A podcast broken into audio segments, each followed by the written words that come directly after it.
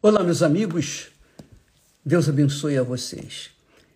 E eu peço, em o nome do Senhor Jesus, que o Espírito Santo venha neste exato momento, enquanto você está participando dessa transmissão, venha sobre você para abrir, abrir o seu entendimento para dar a você discernimento,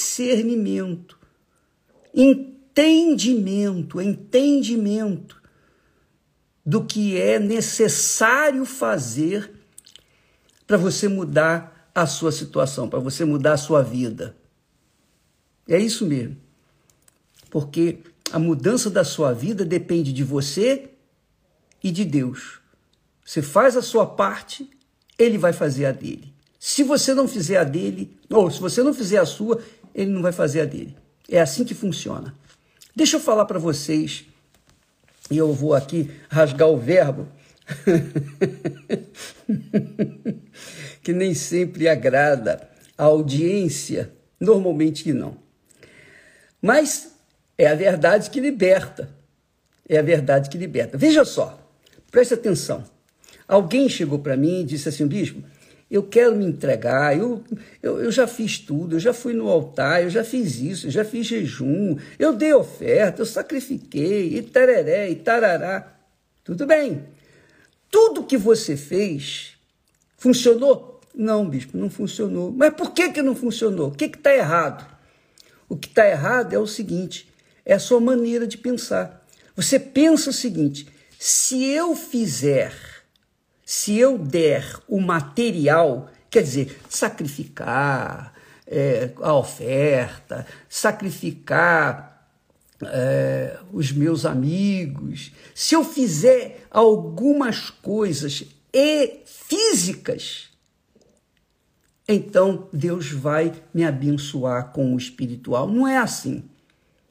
Ele vai abençoar você quando você se entregar. E a entrega, amiga e amigo, para Deus é algo que envolve a nossa identidade, o nosso caráter, a nossa maneira de ser. Se a gente está é, vivendo num caminho errado, então a primeira coisa que a gente tem que fazer é dar um, um giro de 180 graus. A gente tem que mudar o, o, o, o rumo. Se você não fizer isso, não vai acontecer. É o que João Batista pregava. A primeira coisa que João Batista falou foi arrependei-vos. Jesus falou arrependei-vos. O que, que é arrepender? Arrepender é você deixar de fazer a coisa errada. Arrependimento não é sentimento, não é um remorso. Não, arrependimento é uma atitude de fé atitude de fé. Veja só o que, que Deus fala. Ele diz assim: deixe o ímpio o seu caminho. Quer dizer, quem é que pode fazer o ímpio deixar o caminho dele? Pode Deus pegar a pessoa pelos braços, pelo pescoço e botar ela no caminho certo? Agora você tem que seguir aqui? Não, ele não vai fazer isso. É a pessoa que tem que decidir deixar a sua impiedade ou o seu pecado. Deixe o ímpio o seu caminho e o homem maligno os seus pensamentos. Quer dizer, tem que deixar os pensamentos maus. Quer dizer, se você quer se entregar, você quer ter um encontro com Deus, você quer se tornar filha, filho de Deus, você tem que deixar o que está fazendo de errado. Isso é uma atitude, isso é uma atitude de fé, de coragem. Então, aquelas pessoas que fazem, que, que se envolvem com você, que levam você a cometer o que não deve, fazer o errado, então você tem que abandonar essas pessoas, deixa elas para lá e, e você segue o seu caminho de retidão. Isso é arrependimento. Ele diz assim: deixe o ímpio o seu caminho e o homem maligno os seus pensamentos e se converta ao Senhor. Então nós temos visto que exatamente isso aí tem acontecido com algumas pessoas, com alguns pou, algumas poucas pessoas. E eu estou uh, lembrando agora que no presídio havia um, um sujeito que foi sentenciado, sei lá, 100 anos de cadeia. 100 anos ele foi sentenciado, quer dizer, não vai sair mais da cadeia. É, é prisão perpétua, em outras palavras. Só que ele estava tão desesperado e ele havia cometido assassinatos, ele havia roubado, ele, ele havia feito das tripas coração. É isso aí. Tudo que era errado. Mas lá dentro da cadeia, ouvindo a palavra de Deus, ele não entendia nada das coisas de Deus, mas uma coisa ele entendia: que ele fazia o que era errado e que ele tinha que mudar. Ora, isso todo mundo entende. Você não precisa ser religioso para entender isso. A sua própria consciência diz o que está errado. E quando a sua consciência acusa que tem alguma coisa errada com você, a sua fé fica inoperante. A sua fé não funciona. Enquanto você não deixar a coisa errada.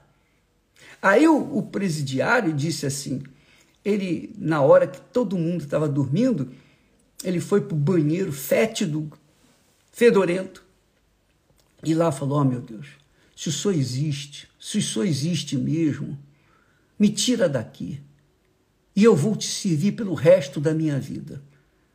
Quer dizer, o Senhor me tira dessa situação e eu vou te servir pelo resto da minha vida. O que, que aconteceu? Esse homem foi batizado com o Espírito Santo dentro da cadeia. Ele foi batizado com o Espírito Santo dentro da cadeia.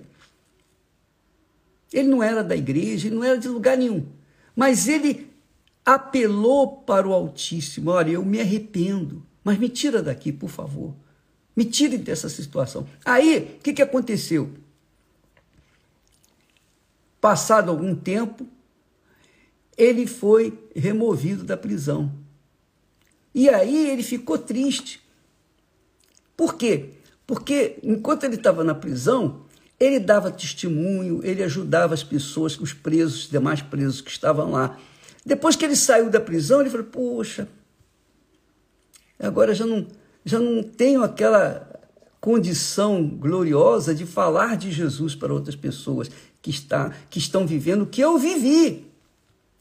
Então, amiga e amigo, vamos tomar isso como exemplo. Deus fala: deixa o ímpio o seu caminho e o maligno os seus pensamentos, e se converta. Converter é o seguinte: você está andando para o norte, você vai para o sul. Isso é conversão. Você vai, você está andando em direção ao sul, você vai se converter, então você vira para o norte. É assim que funciona. Você vai no caminho contrário ao que você vinha andando. Porque o caminho do pecado faz macular a nossa mente. E quando a mente está acusando, quando a nossa consciência acusa, a fé não, não funciona. Então é fácil até uma pessoa viver no pecado subir no altar. É subir, todo mundo pode subir. Agora, o que Deus vê não é o que está do lado de fora, não é, não é o seu corpo lá no altar. O que, que Deus vê é o que está dentro de você. Se você sacrifica o físico, o material, mas não sacrifica o espiritual, o emocional, o seu interior, não sacrifica os seus pecados, então você nunca vai ter um encontro com Deus, nunca você vai conhecer o Deus puro, santíssimo, santíssimo. Deus é santíssimo, puríssimo.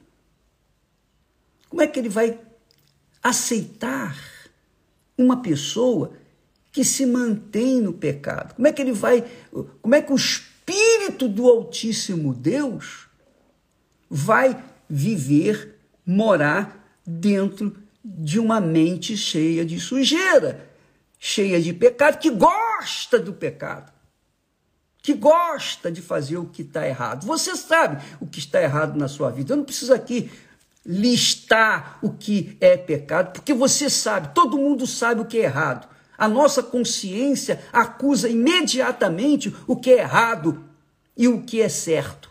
Se a gente faz o que é certo, nós ficamos limpos, então a nossa fé é pura. Se a gente faz o que é errado, a nossa consciência acusa, nós ficamos em dúvida. E é a dúvida que desgraça, que leva as pessoas para o inferno. É a dúvida, a maldita dúvida, que faz as pessoas viverem um inferno nesse mundo e depois vão para o inferno de verdade. Minha amiga, meu amigo, pense, pense os pensamentos de Deus e aplica-os na sua vida. E você vai se livrar dessa situação. Deixa eu falar para vocês uma coisa. Eu era endemoniado. Eu vou dizer, eu falar da minha, meu testemunho. Eu era endemoniado. Eu, eu frequentei centro espírita. Eu consultei com os guias. Eu vivia no pecado. Eu era possuído por demônios. Não sei quantos, mas eu era. Os meus pensamentos eram sujos. Enfim, embora fosse jovem, mas eu estava em pleno vigor do pecado, em plena saúde do pecado, até que eu ouvi a palavra de Deus, as sagradas escrituras, a palavra da verdade. Então, conforme eu, eu fui ouvindo a palavra, eu fui deixando também os meus pecados, até que chegou um momento em que eu virei as costas para amigos, eu virei as costas para namoradas, eu virei as costas para, enfim, para aquilo que eu gostava. Eu contrariei a minha carne, quer dizer, eu me arrependi. Aí sim eu tive um encontro com Jesus. O Espírito Santo veio sobre mim. Por quê?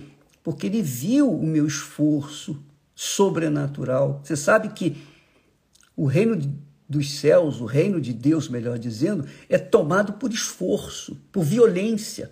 Então você tem que violentar a si mesmo, a si mesmo, para que você possa entrar no reino de Deus e se tornar realmente filho de Deus. Do contrário, não acontece nada. E você fica com a vida, vai lá, vem cá, sobe, desce, sobe, desce, sobe, desce. E sempre mais para baixo, sempre mais descendo do que subindo. E assim são muitas pessoas, inclusive os, os, os crentes, hipócritas, fariseus.